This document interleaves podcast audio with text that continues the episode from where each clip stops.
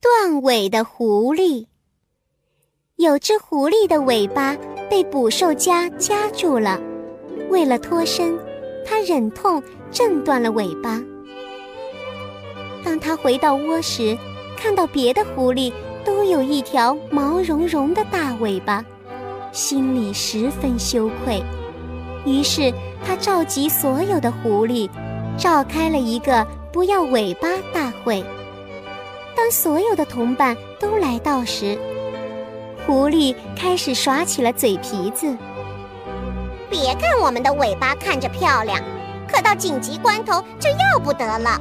比如在逃命时，我们要是被对方咬到尾巴，那就死定了。大家还是赶紧把尾巴割掉吧。会场上顿时喧闹起来。这番话还真的说动了一些狐狸，他们议论纷纷，都觉得断尾巴的狐狸说的很有道理。这时，一只老狐狸站了出来，说道：“大家别相信，要不是它没了尾巴，又怎会劝我们割掉呢？”